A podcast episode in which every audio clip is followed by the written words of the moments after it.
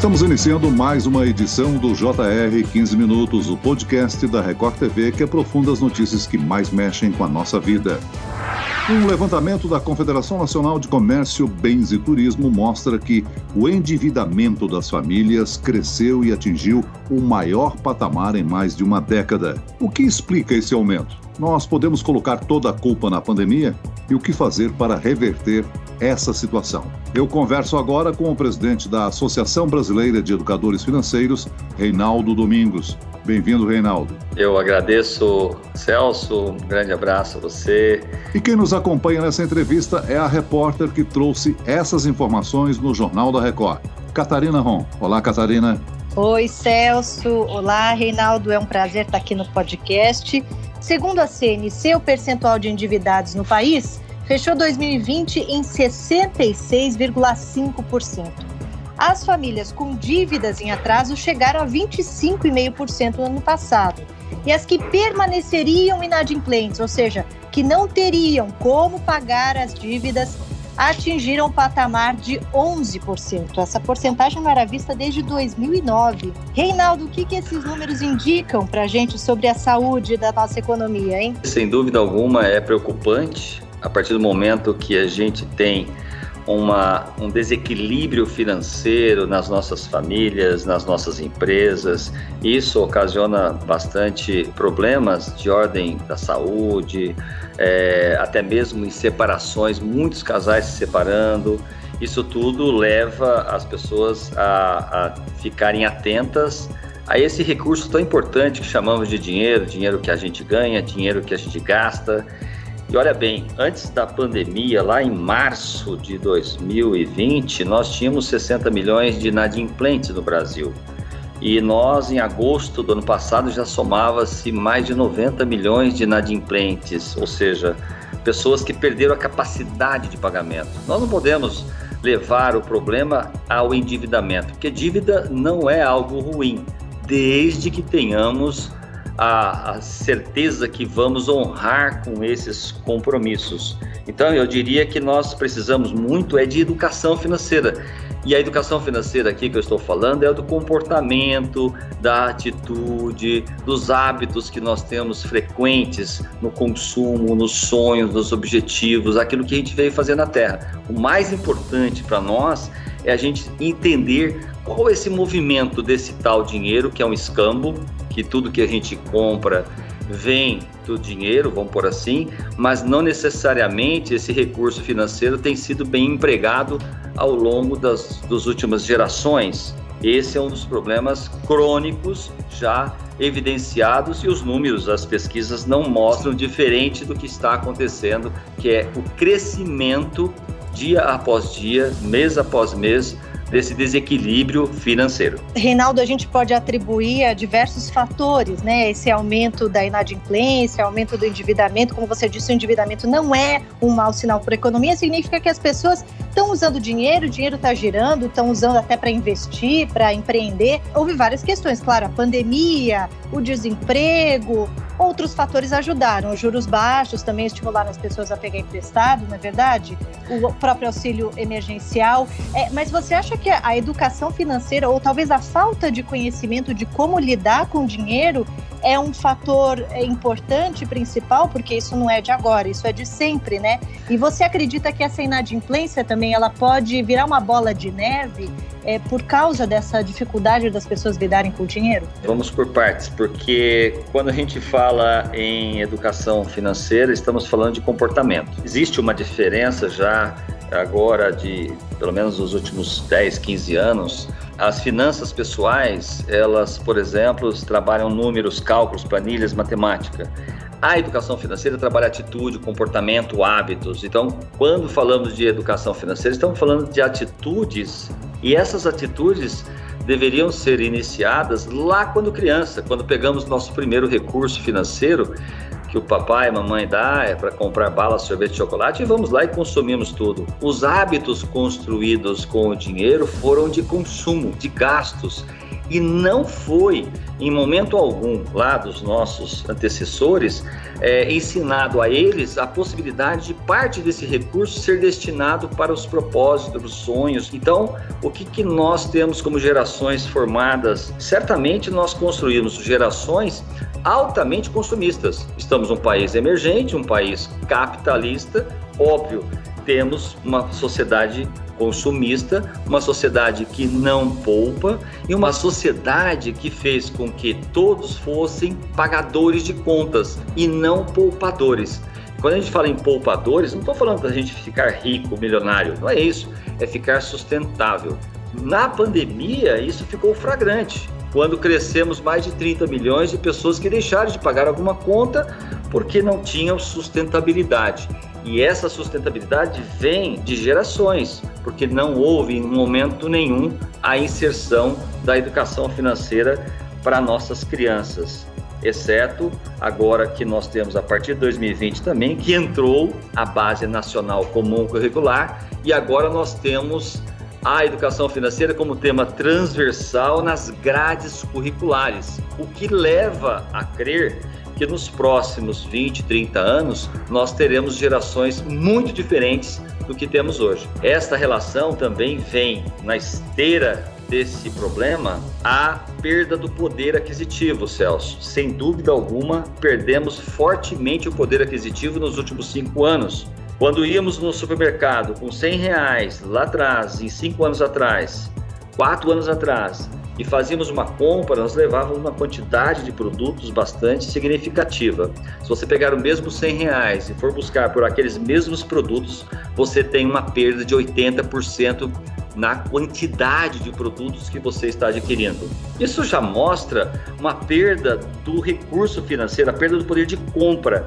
Esse poder de compra está levando todo mundo para uma vala comum, que é a vala de pessoas que não têm mais sustentabilidade.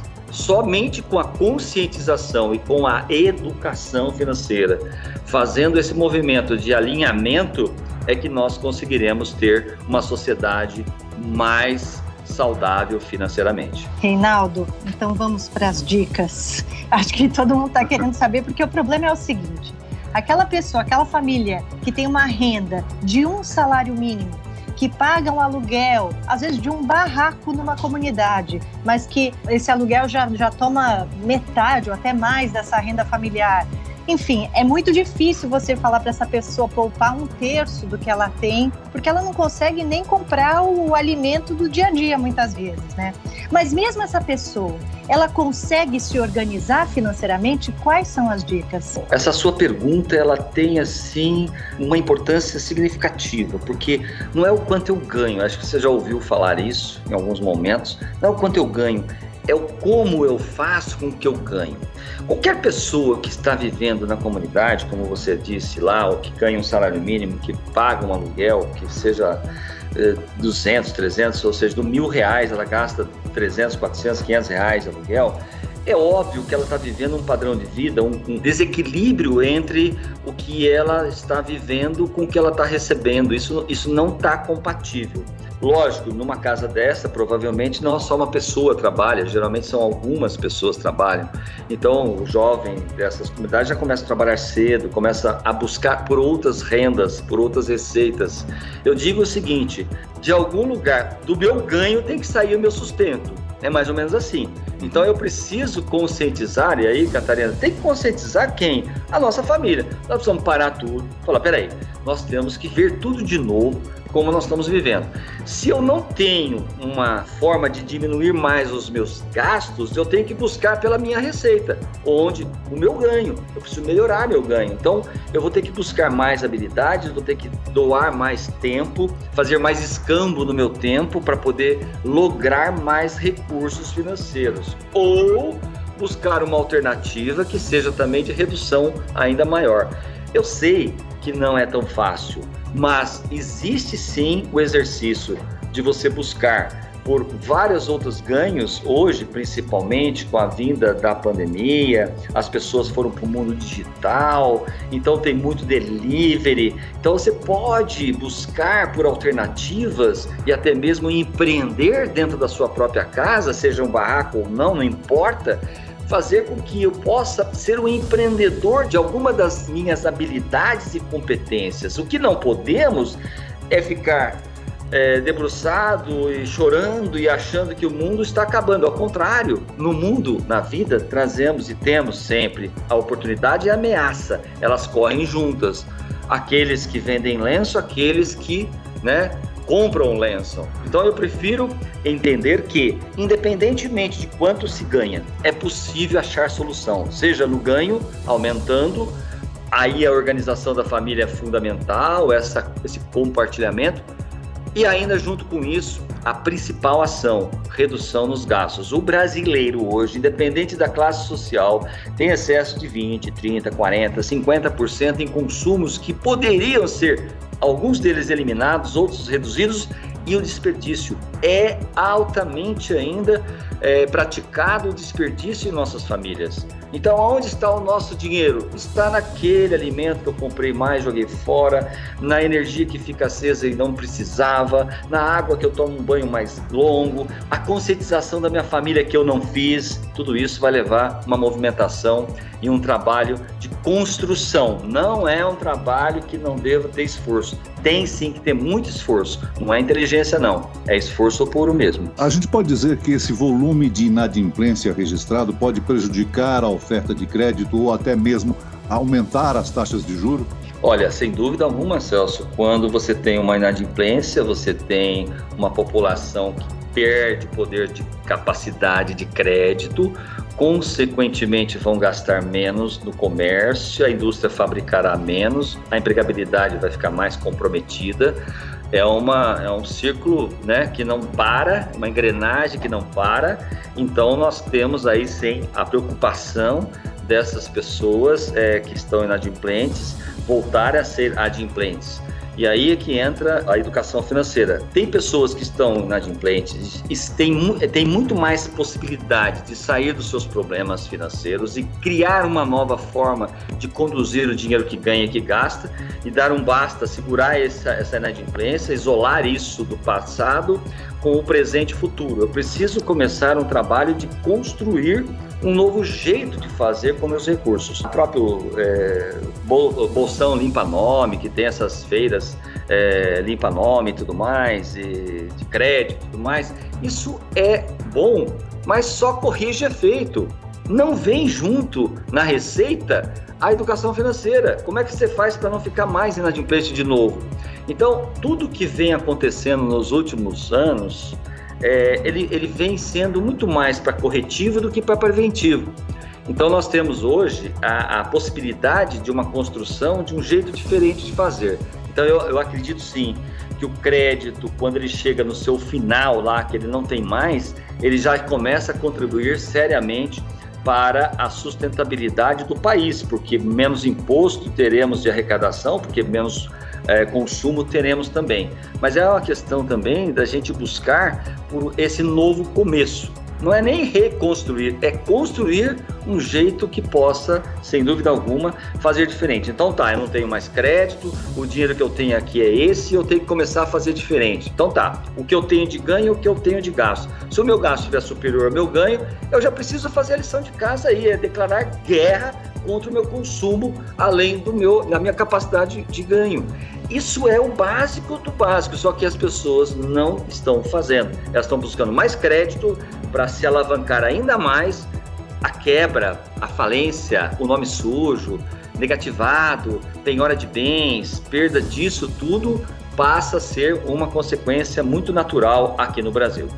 Muito bem, nós chegamos ao fim desta edição do 15 Minutos. Eu quero agradecer a participação do presidente da Associação Brasileira de Educadores Financeiros, Reinaldo Domingos. Obrigado, Reinaldo. Eu que agradeço, Celso, Catarina, todos os ouvintes e obrigado pela oportunidade. Em nome da ABFIM, da Associação Brasileira de Educadores Financeiros, quero agradecer a essa oportunidade de levar a educação financeira àqueles que necessitam. E agradeço também a presença da repórter da Record TV, Catarina Ron. Catarina. Obrigada, Celso. Obrigada, Reinaldo. Esse podcast contou com a produção de Homero Augusto e dos estagiários David Bezerra e Larissa Silva. Coordenação de conteúdo de Camila Moraes e Luciana Bergamo. Sonoplastia de Pedro Angeli. E eu, Celso Freitas, te aguardo no próximo episódio. Até amanhã.